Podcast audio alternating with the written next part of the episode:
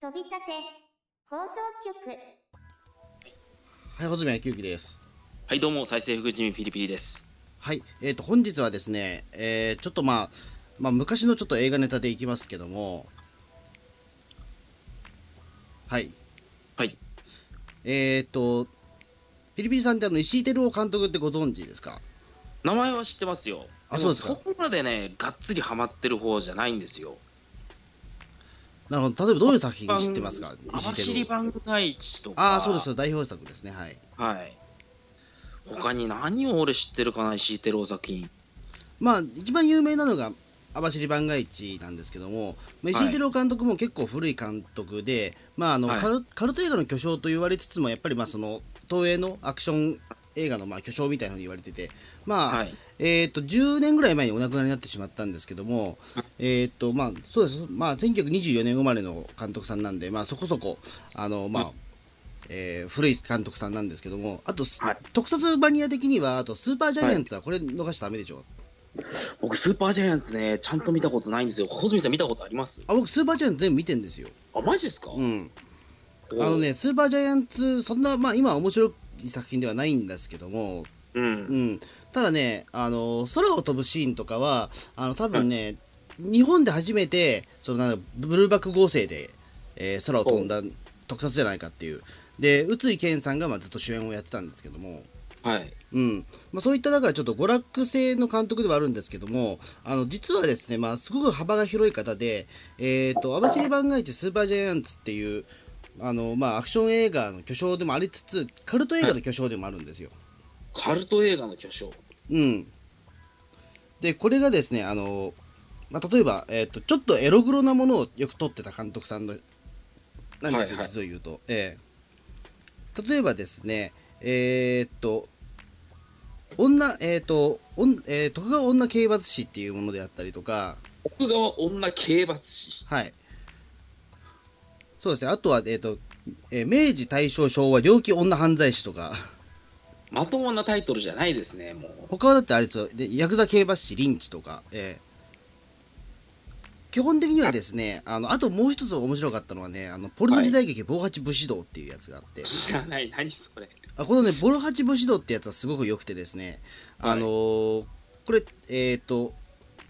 あれですね、えー丹波哲郎が主演をやってるんですけども、何丹波哲郎、これ、棒八っていうのはですね、はいあのーそうですね、これ、えっとこれまあ、ぼポルノ時代劇なんで、基本的に丹波哲郎が、まあ、エロいことやるんですけども、ほうほう。えーまあ、この棒八っていうのは、まあえーとまあ、名前忘れる八なんですけどもこれね、はえっ、となんだっけなん、えー、とちょっと何か忘れちゃったんですけども人生に大事なもの 8, 個を忘れた武士の話なんですよこれ人生で大事なもの8個忘れた武士の話そうそうそうえーでいわゆるだからもう本当にあのまあこの人生のアウトロー的なえっ、とまあ武士の方なんですけどもはいうんまああの暗黒の過去を引きずって今日流れる非常の男の、えー、竜亭のありさまを、えー剣の無常、えー、と愛欲非道を絡まして描くっていうふうにこれムービーウォーカーではなんか書かれてるんですけども、すごい 触れ込みですねうん、これ原作は小池和夫さんなんですけどね、ええではそうーそうなんですよ、えーでこれは最後はね丹波哲郎が、まあ、えー役中になって終わるっていうとんでもない映画だったんですけどもすごいなよくそんなもの公開できたなまあそういうね、あのーまあ映画をかまあ映画を撮る人でクエンティン・タランティーノ監督も大好きなんですけども、えうんー、でその中でですね最もカルト映画、えー、と最もカルトじゃないかって言われているのがですねこれからご紹介する、えー、江戸川乱歩全集恐怖危険人間というあのーこれをですね穂積さんがベスト4が人生のベスト4がだって言ってこの間鑑賞会をしたんですね、まあ、ベストフォーガーかどうかはちょっとあれなんですけども僕の人生を変えた映画でや一本は変わらないんですよこれいやすごいものを見ましたよ、うんそうですねあのーまあまずなぜこれが僕の中でえっ、とまあなんだろう特別な位置位置になるかっていうとえはいーっとですね、僕が意図的にこの映画を見たくてしょうがないと思った一本がこれだったんですよもう前なんていうか前評判だけでもう見たくて見たくてたまらないもうたまんなかったのがこれだったんですよあのこの映画自体を僕知ったのはえーっとねもう結中学生ぐらいだったんですよえー、江戸川乱歩伝承恐怖危険人間っていうタイトルを知ったのは僕中学生の時であのその頃から石井照夫作品にハマってたんいやですか、いや石井寺監督作品にハマってたわけじゃなくてその頃はどちらかというと特撮とかそっちの方に好きであと映画もまあ邦画も好きだったんですけども、うんただですねえっ、とちょっとそういったアングラ的なものにちょっと惹かれつつあったんですけどもただこほうのほ、ね、タイトルもやばいしでなんか内容もね、なんかすごく面白いんだって話はよく聞いてるんだけども、あのただ見る機会が絶対ないんですよこれあのタイトルから分かる通りこれ DVD 化もされてないしソフト化もされてないんですよ、まあ、当時ビデオですけどもビデオにもなってないししまあかも上映もされてないっていうでなかったみたいです完全封印作近品年だはったんですわ、ええ近年はこれ東映ビデオから発売されたっぽい今ですけど DVD はなってるんですけども、はいあの当時は DVD っていうか、ねまあ、そのソフト化一切されてなかったんであの、ただ、えー、と映画では映画館では上映されてたんですよいわゆる名画座とかはいはいであの僕が名画座通いを始めたきっかけっていうのはこれを見たかったからなんですよマジでで中学生時代にこの作品のタイトルを知ってすげえ見たいと思ってたんですけど見る機会かなわなくて、えーっと唯一上映してたのが文芸座のオールナイト上映だったんですよはでオールナイト上映って18歳未満、えーっとは入れないんですよやっぱり深夜の放映、あ上映なうんんでそうだよねえーで18歳になったその年にあの、うようやく恐怖危険人間が上映されるオールナイトがは始まったんですよはいでそこで生まれて初めて文芸座のオールナイトに行ったんですよこれを見たいがためにはいうん、だからもう、えーあの時で何年越しだろう多分6年越しぐらいにこの映画を見れたっていうような感激があってでそれから僕しばらく、まあ、実を言うと18歳じゃなかったんですけども、うんうんあの時ギリギリ実は、うんまあ、もう時効だからいいんだろうけど、うん10 17歳10 11ヶ月ぐらいだったんですけども、うんうんあのそうですねだからその後ずっとねえっ、と二十歳まあそうですだから18から二十歳ぐらいまでずっとオールナイトに通うぐらいの生活をしてたんですよすごいねうんねまみれって感じですねいやすごかったんですよだからあの僕だからもうそっからだからあの自分の知らないえっ、と興味がないまああるある種だからオールナイト映画ってえっとまあ、そう一晩中、まあ、4本か5本ないしは5本のものをかけるんだけども、その中にはもちろん自分の知らない作品もあるから、えーそうだねその中でねあのあの自分の知らないあんまり興味がなかった作品こそが面白いってことに気がついてあのほうそれからバカハマりしてったんですよ。うんうん、いやだからこの絵江戸川乱歩全集恐怖危険人間はもうあの自分の中でのあのげ原原点に近いと思う多分、原点うん、でそれだけ見たアイドルじゃないい見たい見たいと思ってた作品をようやく見れたっていう感激とあとあの、そのまあいわゆる名画座通いやあと日本の邦画ってこんな面白いんだっていうことをあの改めて実感した作品だった一本ですそねんなにいややっぱりだからそのソフト化されてるものってやっぱりそこそこあのーねやっぱり名作と扱われたものが多かったんですよ当時まだうん今はだからねだってほら蔦屋とかゲオとかにはやっぱり名作としか名作しかやっぱ置かないんですよ極物映画ってなかなか置かなくて、うんうんということで言うと,、えー、と当時のまあえー、と文芸座とか結構極物映画とか出してたんですけども、うんうん。ということでだから僕は結構その、えーこの作品は結構僕の人生観には、えーまあ、ショックを与えた作品ではありますねやっぱり。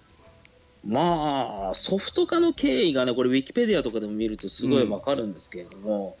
まずまずソフト化がかなわずかなわずが続いてた感じでそうなんですよねあのソフト化自体はですね結構、えーと早い段階から企画は上がってたらしいんですよ少なくとも1980年代の後半に何かのカタログにはですねあの、まあ、その恐怖危険人間というタイトルのまんまであの、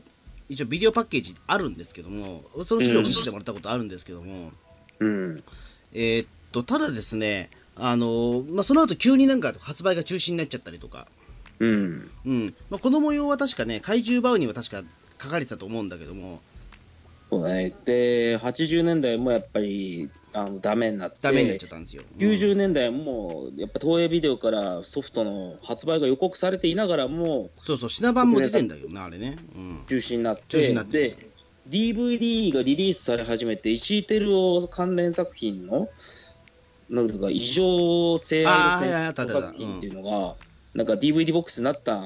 あ時そうもこのやっぱ時りにダメでね、うん、なるかと思ったけどならなかったんですよねうんでもその代わり、えーっと2006年になったらまああのなぜか急にアメリカの方のメーカーがは DVD 販売しだしたっていうことがあって、うん。あのーだからこれ本当にね当時びっくりしたんですよ、うんうん。うん、96年だっけなそういえばだあでもそうかえっと実際に、えっと日本で発売されたのはえっとね、2007年の後半ぐらいだったような気もするんですけども、ほうほう。えーこれだからアメリカで一応販売されて、えーとそうですねだから日本でも一応は、えー、と販売されたんですよ。はいもちろんだからそのリージョンの問題とかあるんですけどリージョン1、2とかいろいろあるんですけどもあの多は分い日本でも売れるというふうに踏んだのか、アメリカのメーカーが急にリージョンフリーっていう形で売売り始めたんですよ。はい。うん、でそれを僕実はあの、まあ、当時えー、とそうですねこの時に DVD 買ってもよかったんですけども僕としてはでもちょっと忘れられない一本ではあったので、どうしても映画館で見るもんだと思ってたところもあって買わなかったんですよ、この時は。なるほうん、なんですけどもやっぱりでも今あのえー、とこの度だからその2017年になって恐怖危険人間が、まあ、あの東映、えービデオさんの方から正式なものがちゃんと発売されるとなってもうこれでだから封印作品にはなくなってしまったんだけども、あのなんでまあこの先、まあえーとまあ、め名画座とかで多分上映される機会はなくなるだろうということで、まあ、ちょっと僕の中でもちょっとけじめをつけるために、まあうんあのこのまあちょっと、えー DVD 買ったんですよ。ど。うん。うん、あのその国、えー、と海外版のね、うんはいでこの海外版っていうのが結構そのね、えー、とリージョンフリーかつ、えーと日本のその、ええーと日本今発売されてる東映版とはまた違った映像特典が結構入ってるんですよ。おう。ね、これね多分ねあのアメリカ海外の方の石井照夫監督のファンが多分作った個人的な、まあ、プライベートビデオっぽいんですけども、うん。 あのなぜかですねあの、まあ、その石井照夫監督が海外に行って、まあ、表彰されるシーンのほかに、えーそこにですね、あのえー映画監督の塚本慎也監督とあの、うん川崎稔監督のインタビューが入ってくるっていうなんで川崎稔監督がい そやこ川に出崎て監督は好きなんですよ、 そうなんえだ。えええあのそのいもう石井照夫監督も大好きらしくて、 ええええだから結構それはねあの日本でも見られないフィルムなんで結構貴重なんですよ実を言うと。うん。うん、でそれをだから僕この前、えー購入しまして、まあ、ちょっとこれはだからピリピリさんでも見てほしいということで、まあピリピリさんの家行ってちょっと上映会したんですよ軽く、ええいやー、すごい衝撃でしたね。そうですねあーあのこれなんだろう69年の公開作品なんですけれども、うん東映もこの頃ってあの映画社用の時代にあたって結構苦しかった時代だと思うんですよね。そうですね多分この辺りっていうのはあのマジでねえっとえエロしか当たってないような頃じゃないかな下手すりゃっていうようなでこれエロの要素とかそんな俺感じなかったんですけどまあだからね、まあでもエロの要素は感じないけど、まあ、だからそこまでエロくはないんだけども、18禁レベルではないんですけども、でもこれ一時期は18禁映画だったんですもんね。まあね、うん、まあいきなりだって、オープニングシーンからだってね、おっぱい丸出しの女性が出てくるわけですから、う、うんん。まあちょっとこれ改めて、えー、とあらすじの方を紹介したいんですけども、はいえーとこれあらすじでめちゃくちゃめんどくさいんで、 結構複雑な話なんですよ、これ。複雑だよねこれもなんでで、まあとりあえず輪っかとりあえず説明し前提として頭に置いてほしいこととしたら、まああのエドガー・ランポーの、うんえっ、とエドガー・ランポー作品ってあるじゃないですかいわゆるその、はいミステリー作家のでエドガー・ランポー全集って書いてあるので、エドガー・ランポーの作品をまあごっちゃ混ぜにしたものなんですけどもうんえーまあ、その中でもですね、えっとパノラマ陶器団という、えー石井テルあ違う、えっと江戸川乱歩の初期の方の作品とあと「孤島の鬼」っていう結構渋い小説があって、そちらの2つを、まあ、混ぜたようなえほー作品ですね。はいうんうんまあ、パノラマ陶器団っていうのはですね、あのーまあそのまあ、いわゆる奇形、まあ、なんていうかね、奇形のね、まあ、国を作ろうというような、あのまあえー男の話だったりとかするんですけども、でまあ、そういった要素これはほんをたくさん集めた。本当にこう狂ったあのこのねあのユートピアを作るんじゃみたいなこの主演主演でいいのかな主演ではないなでも、まあ、主主あのメインキャラの一人を演じてあーいうるんあの土方辰巳さんのね、うんはい理想郷を作るんだっつってあでもあれはね原作通りなんですよ、原作通りなんだうこん、あれは比較的原作通り、うん、れ、うんそうだからね「パノラマ陶器団」と「孤島の鬼」っていう、えー、とこの2つをミックスしたような作品でして、ええでまあこれでだからまあ一応だからそのえまあ一応推理要素もあるんですけど結構話は複雑なんですみませんそこはもうウィキペディアを読んでください、ええウィキペディアを読んでも多分よくわかんないと思うんだけど、ええうんまあ、いわゆるだからちょっとひ、えー、と人間のね入れ替わりものもあったりとかねえっ、とまあそのいいわゆるだから推理描写としてまあその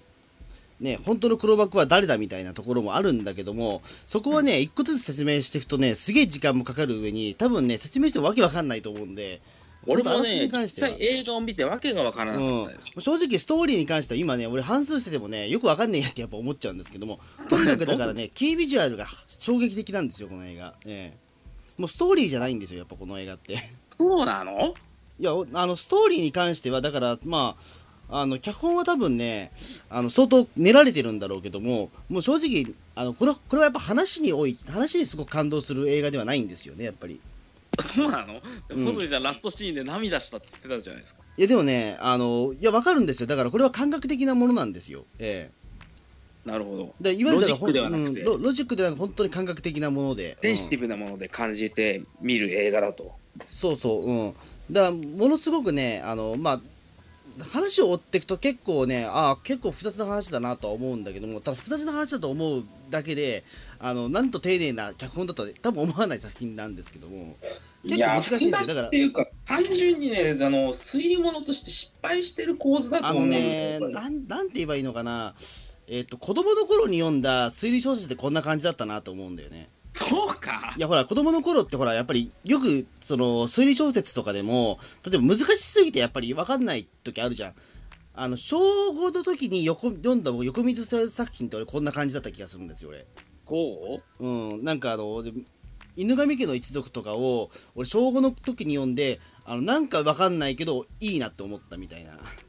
犬神家の一族はもっとちゃんとしてまいすやよ犬神家の一族はいやそうなんですよ犬神家の一族ってでも難しいじゃん話結構あ難しいですよ活字だけで読むと結構わかんそないう数だけで読むととんでもない情報量なわけじゃないですかうんだから僕映像化された時すごいなと思いましたもんそうそうそうそう。だからそれに近いかもしれない。慣れた時ってういんまあ後から見た時にね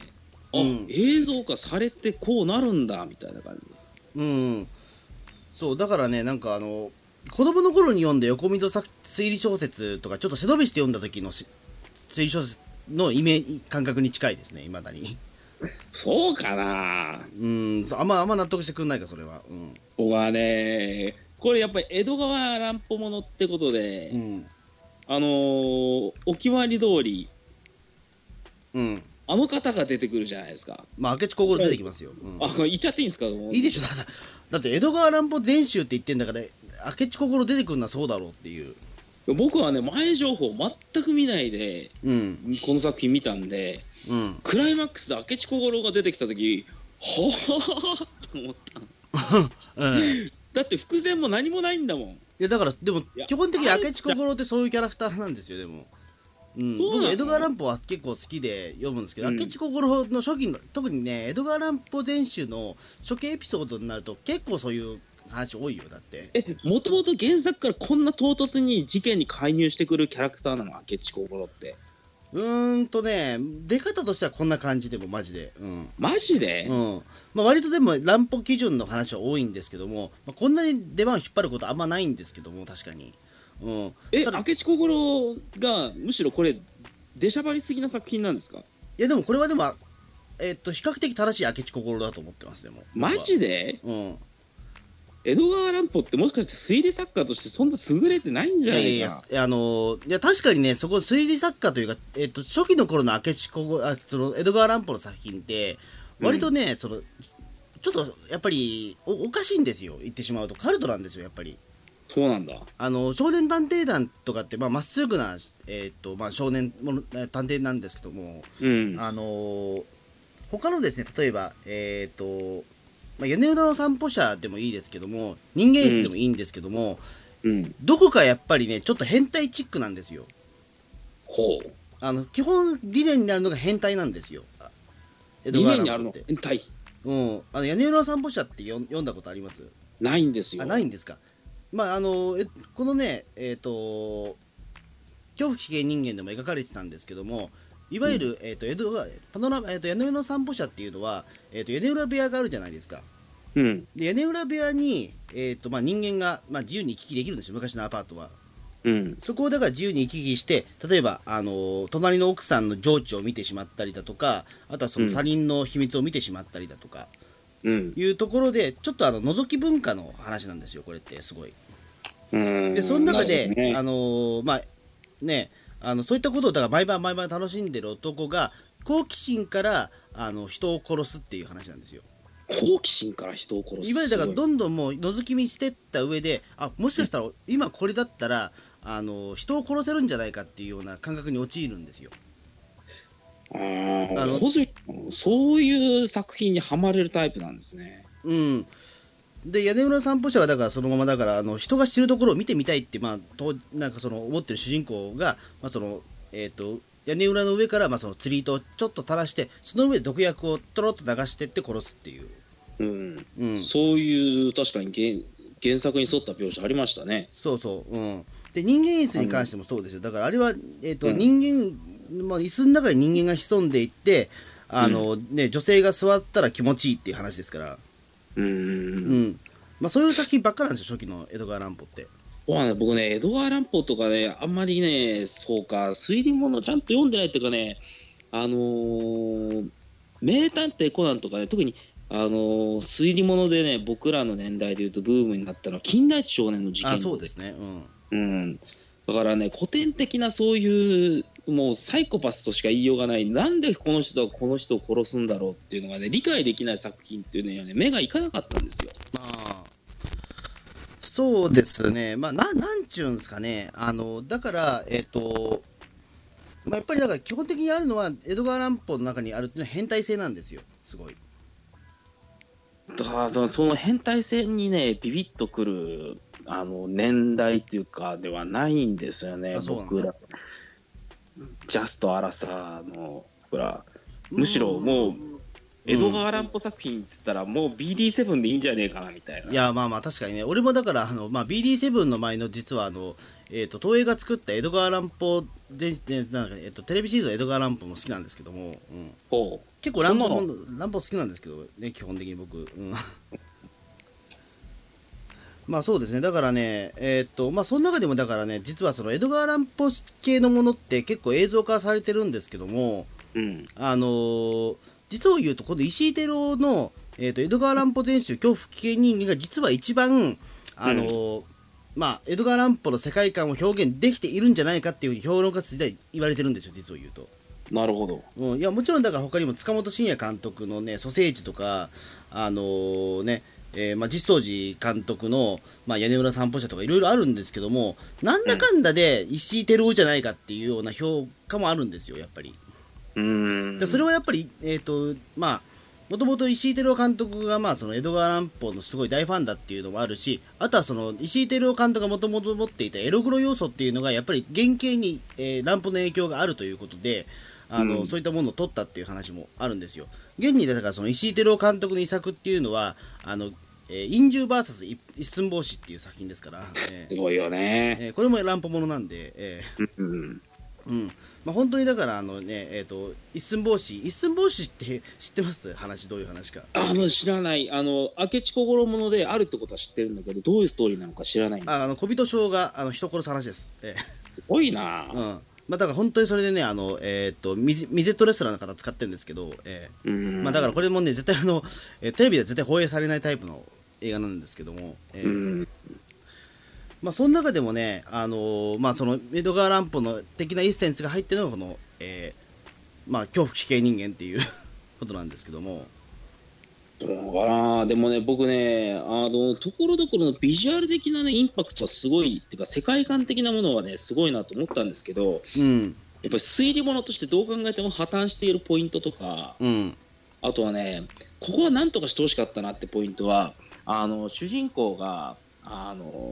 ニッチもサッチもいかなくなった結果と、うあとなんだろうシャムのソーセージっていうあかあ人の工ソーセージですけども、うんその女の方に恋をしちゃうじゃないですか。なそうそうそううんで実は腹違いの兄弟うんことが明らかになってでも相思相愛のままなんかね最後は自殺しちゃうっていうか、まあそうですねうんうん、これがねもう訳が分からなかったんです僕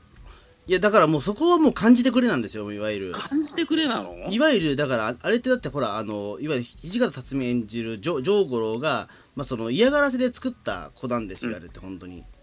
人工その不細工なその、まあ、いわゆる本当にまあきひあのね、近藤正臣が演じている顔の醜い男性と合体させちゃったシャブソーセージなんですよあれって人工的なうんうん、だこれはだからまあとりあえず実験ではあるんですけどもだまあそれでだからそのねえーっと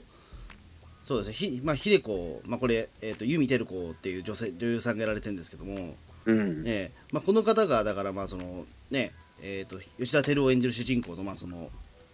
まあ恋仲になって、まあまあ、そこの時点でだからもう変態なんですよ本当にやってることが。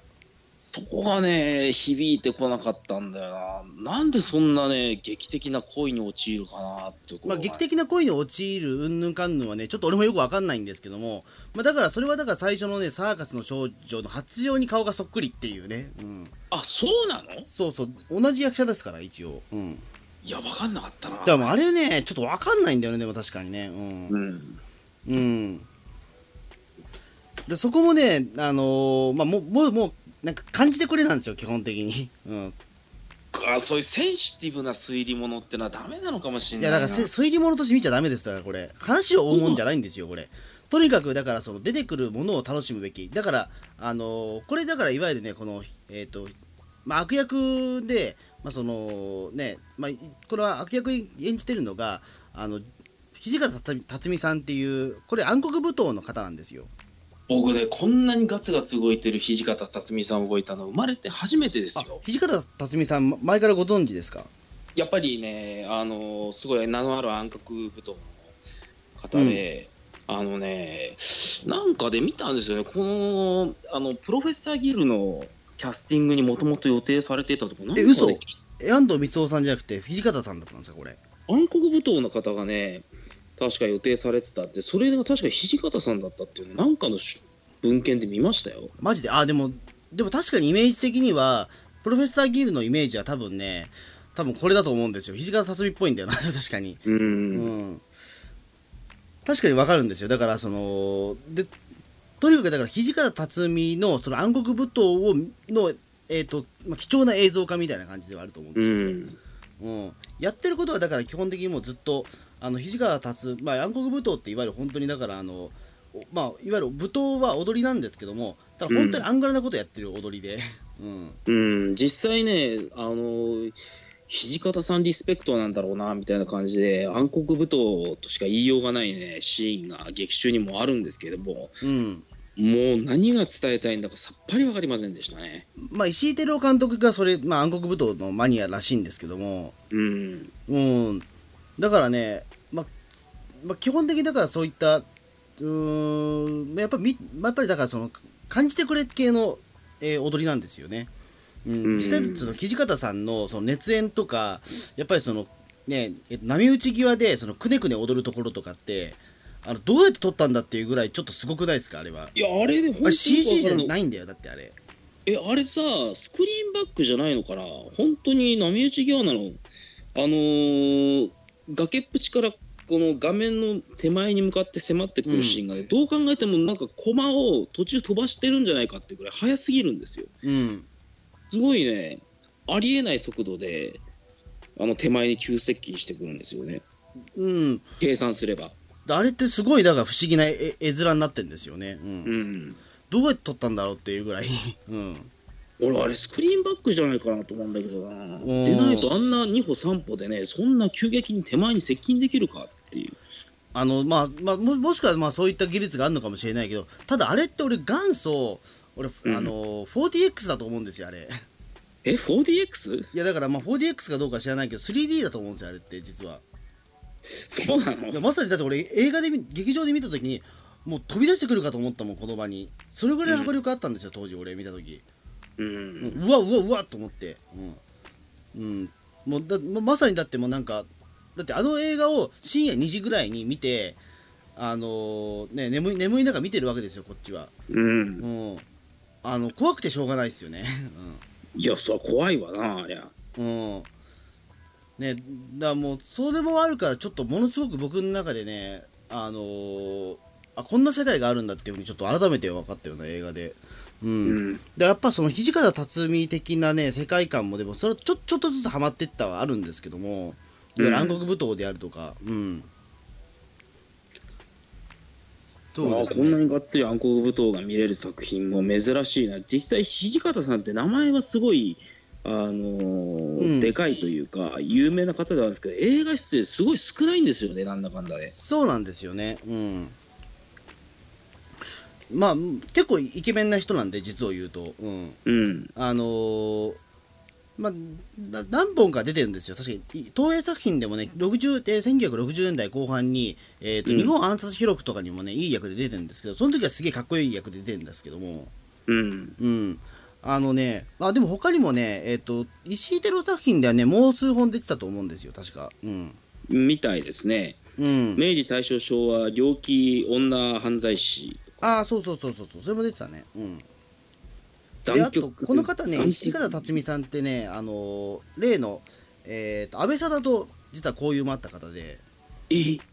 あの例あそうのなの昭和の初期に、まああのうん相手が愛した男のチンコを切って逮捕された、まあ、あの女性ですけども、うんその方と実はね、えー、とすごく仲が良かった方なんですようーんすごいなでそのひ土方辰巳とそこで石井照夫がつながってあのー、まあ、実はその安倍貞は実は映画出演してるんですけども、えうんーそそんな話もあるんですよ、えー、と明治大正昭和、えーと、猟奇女犯罪史では、まあ、そういった関わりもあって実は安倍貞が冒頭で、あのゲスト出演してるんですよ、見たことないなうん、これはねこれ今 DVD なってんのかな、うん、ち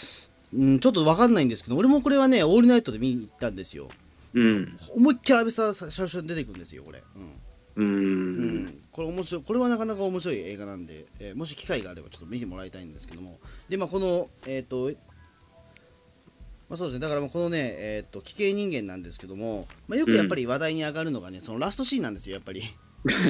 うんまあ、これは絶対ね、あのーわ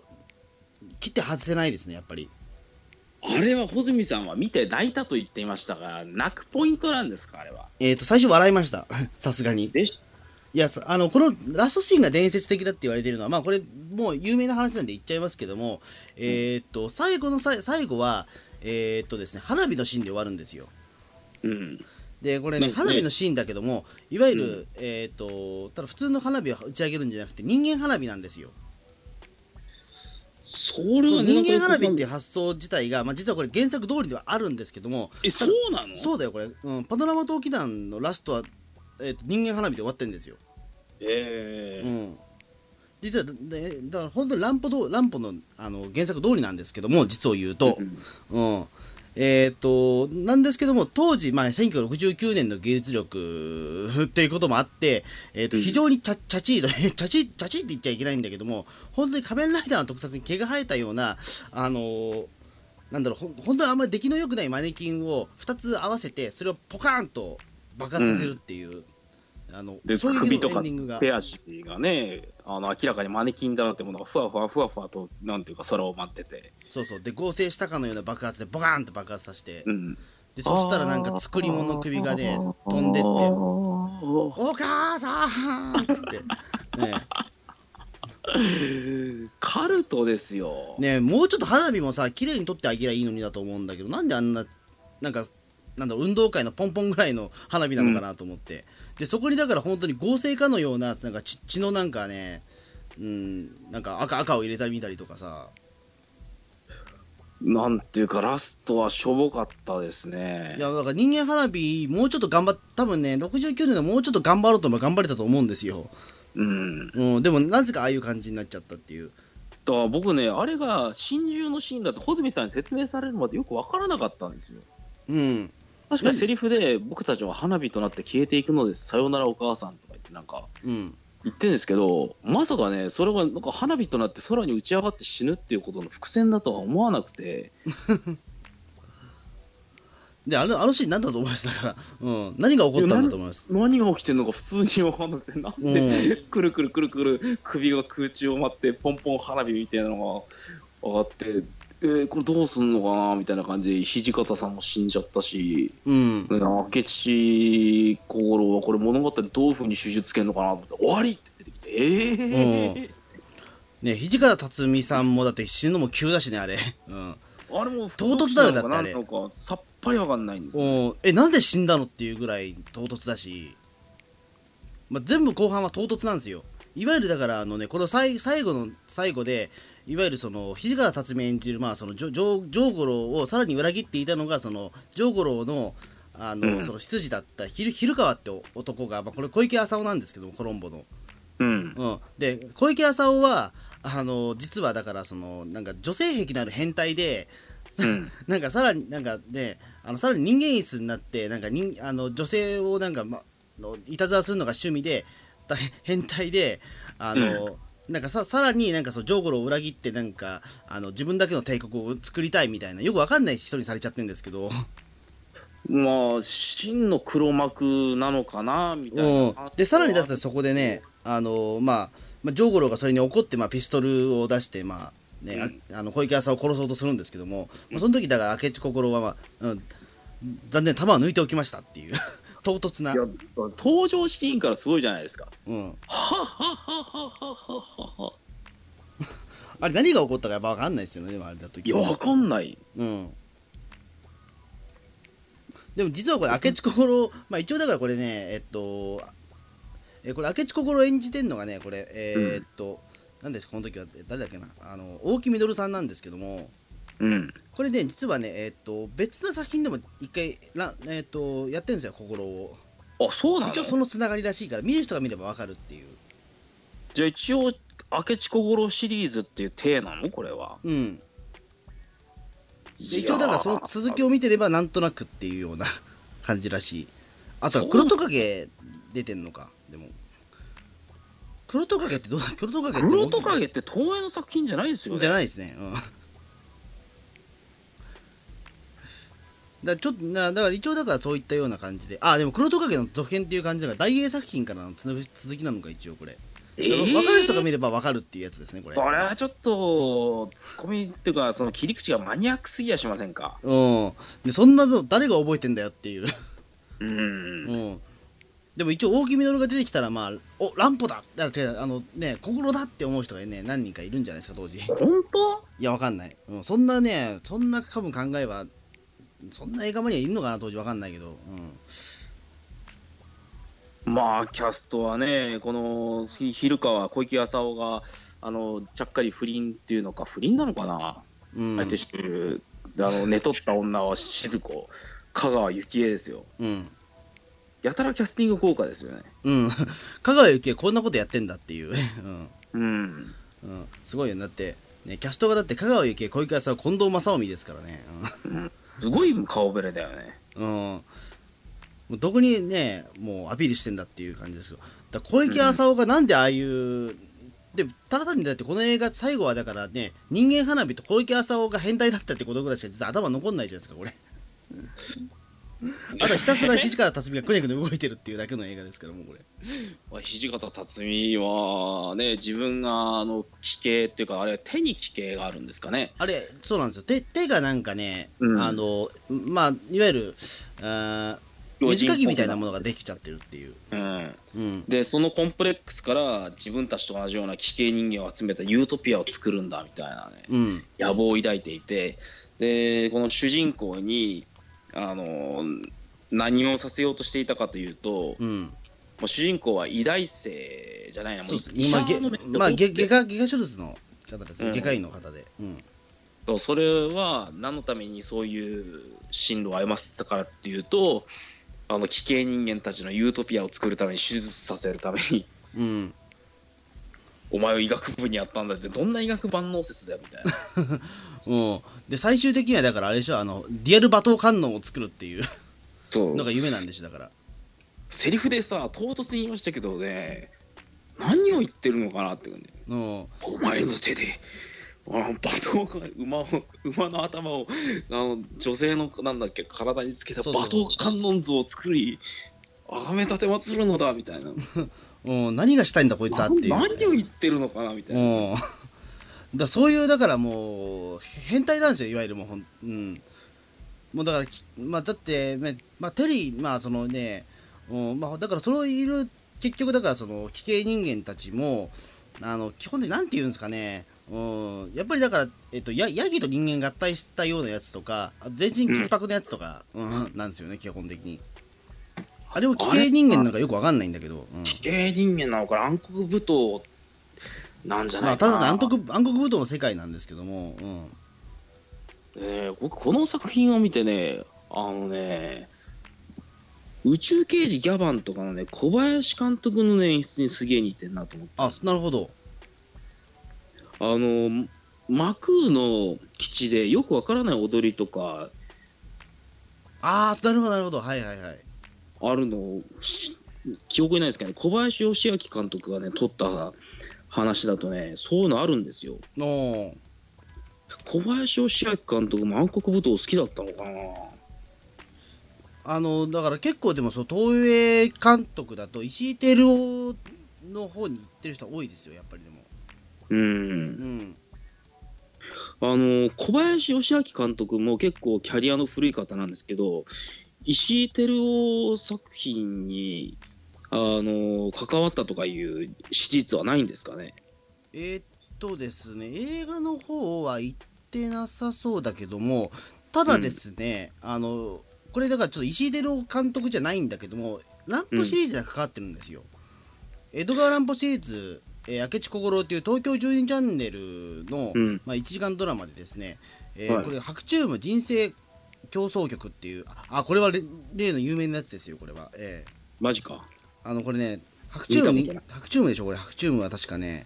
うんえーっとちょっと待ってください白昼夢うんそうですねこれ白昼夢これはだから小林義明監督のデビュー作じゃねえかこれ下手すりゃデビュー作うんあそうかそうかさすがにこれだからねえーっとうんそうですねこれはだからであデビュー作は刑事さんだけども、うんキーハンタープレイガールと来て実は明智小五郎行ってますねうんうんでその後にだからあのスパイダーマンとか行ってまあ、うんその後だから仙台行ってるっていうようなうんうんで初期の頃の作品で一応だから明智ものをやってるっていうところで多分参考にされてるんじゃないかなと思うんですようんあの小林義明監督が撮った「ギャバン」でもうんあのマクーの基地でねあの踊り狂ってるあの銀塗りの女とかねおおがいるシーンがあるんですよ。うん僕はね、そその長回しのその踊りのシーンを見たんで、見たことがあるんですから、今回のこの奇形人間を見て、あなんか小林義明監督みたいな演出してるなって思ったんですよね。うんなるほどまあ多分だからね若干そういったつながりはあるんじゃないかなとは思うんですよねうんうん。うん、実際だって石井照夫監督の原爆、まあ、だってそのね網走番外自体がまあものすごくロングランヒットを飛ばしていたまあ人気シリーズでもあるのであの、やっぱりその下についていた助監督さんって非常に多いんですよ。うん、だかうん。らなんだかんだ言って多分今の東映の,、まあその世代、まあ、い石井照夫監督の、まあ、えー一世代し下は多分ねなんだかんだで関わってるんじゃないかなと思うんですよね。うん。うん。だから多分ね、うん、まあ、この、やっぱりだからすごく東映作品っぽい東映作品なんだろうなと思うんですよね、奇形人間とか。うんうんそうですね。うん。そうですね、これはだからね、おもしうん、非常にだからね、あのーまあこれ、まあ見るの、まあ今は見るの簡単なんですけども、ぜひちょっと見てもらいたいのと、あとできればね、やっぱり映画館で見てほしいんですよね、これ。ああ、これやっぱりスクリーンで見てこその作品なんですか。うん、僕は逆に言うとスクリーンでしか見たことがなかったんだけども、あのーやっぱりまあ家で見ても面白いんだけどもやっぱりねスクリーンでやっぱり見るのが面白いとは思う であのー本当にだから深夜映画ですねやっぱこれはやっぱりうん、まあ、日中に見る雰囲気の映画ではないよな。うんいや冒頭からだって精神病院に閉じ込められてる主人公から始まるし。そうそうそううんで女装したゆりとおるがねみたいなね、 うんうんうんまあ、そういう、まあ、女装するゆりとおるはまあこれはもう石井照夫監督同じみたいなもんですけどあ、もおなじみなのえゆりとおるめちゃくちゃ出るんですよ、うんいや、僕ね、そんなにね、石井照夫作品に詳しくないですから。うん、そうですね、まあ、ちょっとね、まあまあ、石井照夫監督、まあ、これ以外にもいろいろ作品はあるんですけども、えーとうんまあ、後年はでもやっぱりその、ね、若干だからその、この作品がやっぱ念念頭にあったのか、ちょっとエログロ路線にやっぱ持っていくんですよね。あのもともとこの作品っていうのは、えーっとあれですね、えーっと地獄っていう、ねえーっと地獄の,、まあその描写を描い描いた映画を、まあ、予定だったんだけども、えーっとちょっと予算がかかりすぎるということで、まあえー推理ミステリーものになったんですけども、うん。えーっと後年ね石井照夫監督は地獄も撮ってるんで。ああ、じゃあ本当にえ地獄もやっぱりあれですかね。あのー、江戸川乱歩シリーズ。いや、これはね、えーっと、地獄はね、これは、えーっと、もともと、まあ、あーある作、まあ、ある作品というか、あれなんですけども、多分ね、えー大映が1本撮ってるんだけども、あのね、地獄、例えば、えーっと、地獄の閻魔とかを描いた作品で、いわゆる犯罪者をね、ひたすら、あの、まあ、あのー殺害していくスプラタものなんですけども、これは。おう。えー、とこれですねあの、まあ、地獄だからこれ作られたのがね、えー、と99年なんであの倒される、えーまあ、その地獄の閻魔に殺されるっていうのがあの、まあ、いわゆるオウム真理教の関係者だったりとか、 うんえ？うん、あの宇宙宇宙真理教っていう宗教の指導者だったりとか、ええうん。そういったものが実はちょっと風刺として入ってたりするぐらいの作品なんですけどい99年っつったらまだ事件が全然風化してない頃だよ。やまあそうそうだからそういう作品なんですよだからいわゆるこの世の悪を退治するっていうコンセプトでやるんで。うーん。すごいな。だから僕はだから石井照夫網走番外地とかね地獄犬シリーズぐらいしか知らなかったんでね。うんこんなビジュアル的に攻めてくる監督だとは知らなかったですよ。うん、あそうそうちなみにだからあれですねその地獄だとえーっとまあその教教祖のねまあ、はいまあ宇宙真理教の教祖というやつとあと宮島勉っていうねまあどっかのねひ人みたいな名前なんですけどもええうん。ええあとだからねロロ閻魔大王やってるのが、まあ、前田嗣子っていうまあ昔のあのすごいあの、えーっとまあ、ナイスバディな女女性なんですけども、ええ結構だからね面白いですよねもうこの作品も。いや見たことないうな。んぜひちょっと見ていただくとこれもこれでなかなかね狂ってますので本当に攻め地獄の映画なんでまあうん、まあこういうのはねだから本当に、うん、僕としてはだから本当こういう映画を実はたくさん見たいんですけども そういう映画をたくさん見たいの僕はだからこういうアングラ的な映画をね時々見たくなっちゃうんですよ、うん、いそうなんだ。やでもねうんまあいやいつまでもだからその真正面な映画を見るのもい僕は好き好きなんですけど真正面な映画もうだから時ん、々こういうわけのわかんないものを見てみたいんですよ。そういかわゆ、る僕カルはト映画的な。なものをね。うん、本だけでも相当お腹いっぱいになりましたよ。ああそう。で江戸川乱歩ものってでも大体カルトですからねやっぱりもう作ってるものそうなは。他だってあのえーっとねえーっとこれ昔ねだからその江戸川乱歩をオールナイトで見た時もう一本だから上映されたのがえーっと、あれです「猛猛獣」っていう作品なんですけどもの猛獣。これね、えーっと3人しか出ないんですよキャストが。え実験映画やな。えーっと緑真子と船越英一郎のおお父さんの船越英二。うん。あとね、えー誰だっけあのーあれあれ、えーっと、でもね、あのおおばあさん役者の誰だっけなえーっと、おばあさん役者、菅井金かな。いや、菅井金じゃない方のね、あのさ最近亡くなった人、誰だ、うんまあ、それしか出てこないんですけども、あのね、ただそれでもやっぱ船越英二がひたすら、そのね、あの目が見えないんだけども、えー、とただ女性のことが大好きすぎてそれで結果的にその、えっ、とまあ彫刻家なんだけどもその女のねでかい彫刻作っちゃうっていう話でうん。うん、結構ね見ててねえっ、とえぐい映画なんですけどもうん。やっこういうものがね僕は結構好きなんですよぱり小泉さん、感性がまともないじゃまともじゃないですよ。いやいやそんなことはないですようんだからそういうのす好きすぎちゃってね、うん、あとなどの作品か忘れちゃったけど石井照夫のね作品でもねえっ、と例えばえっ、と、まあ、処女に対する拷問は何かってなった時にはい。あの鉄製のパンツを履かせるとかねなんそこでにすか鍵をね。かけちゃうとかね、それはうん。うん、そういうシーンがあったりするんですよなんというか、もう変態的なもう要素がすごい溢れ出てますね。うん。まあ、だからまあね、まあ、中でもやっぱりその石、ね、恐怖危険人間はやっぱ、うん、やっぱりその中でもやっぱりなかなか味がある作品なんで、えーぜひ見てもらいたいええあちなみに今ね、恐怖危険人間ってね、ググるとね、あのマジの危険人間というか、その危険値の写真とか出てきちゃうんで、ちょっとググるのはちょっとやっぱちょちょっとした注意が必要なんで、ええうん。まあ、そんな感じで本日はじゃあまあちょっと、えー、江戸川乱歩伝説恐怖危険人間についてちょっと、えー語ってみました。もう見てない人からしたら何を言っているのかなって状態ですまよあ、ただもうだからね、もう僕のテンションを楽しんでいただければ、もうそれでいいかなと思っちゃってるんで、まあ、内容に関して、もうあらすじに関しては、もう多分読んでもわかん、説明してもわかんないし、読んでもわかんないから、いいや、うん、てかっていえう感じで子供のを見ても分かんないまあ映像そのものを見てもわからないんだけど、とにかくわからない映画なんだけど、とにかくめはちゃめちゃに楽しい映画なんで、ええ楽しいのかこいれや楽しいじゃん、だって、楽しくなかったです かじゃあ100点満点点数つけるとしたら、ビルビルさん、これ何点ですか、これ、点数つけるとしたら、あえて。あのーあまりにも脚本がよく分からなすぎるので60点は超えないですよこれなん何点じゃあ、だから60点うっすあじゃあ高いやん け、じゃあ、多分だから独特の世界観っていうのはねこれはさすがだなっていうやっぱり思いましたからね、うん。なるほど。まあ、ぜひ、まあ機会があれば、ちょっと見てほしい一本でございますので、ええ。はい。いやー攻撃を受けるっていうかふざけるなこの野郎金返せみたいなねあのーそういう方のカルト映画ではないんですよねうん。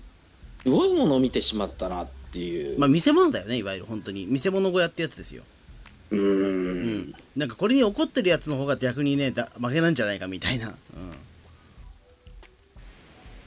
怒りはしないなこれ見て、まあ、こうまあ見せ物小屋もねだからあの僕もす僕は結構好きで見に行くんですけどね、うんまあ、やっぱりだからやっぱりある程度それは僕の原点だなやっぱそれは、うん、建物小屋って今あるんですかあるあるあるあの鳥の市やってる時はねあの新宿のあそこのなんだっけえー、と神神社でやるんですよ大きい神社で花園神社、金戸神社でやるんで、えええ今でもあるんだ見せ物小屋えって、うん、ありますよ、まあ、今だから日本に2軒ぐらいしかないらしいんですけど、うんうんうん、でも面白いですよ、うんマジか。まあ、そんな感じで、じゃあ本日は恐怖危険人間でございました。はい。いやーなんでこの人が惑星ロボダンガードエースを手掛けることになったのか不思議ですね。あ、これなんか噂によるとですね、あの、なんかね、おお世話になった方がいらっしゃったとかなんとか、で、ちゃんと演出したらしいっすよね、ダンガードエース。どうなのうん、俺見に行ったけど、これ、ダンガードエース、その石井照夫祭りの時に。うん。まあでも確かにね、あの空手のシーンとかは石井照夫してましたよ、ちゃんと。うーん。うん。まあ、もともと俺、ダンガードエースをちゃんと見たことがないんでわからないんですけど、ダンガードエースはね、結構見るの困難ですよ。僕もちゃんと見たことないんですあよ。そう今ダンガードエースに関しては多分ねえっとアマゾンプライムやってると思うからうん、劇場版だけはなぜか見れるんでうすよ、ねん、だそれがだから石井照夫監督の演出らしいんでうん、うんまあそんな感じで本日はありがとうございましたはい、ありがとうございます。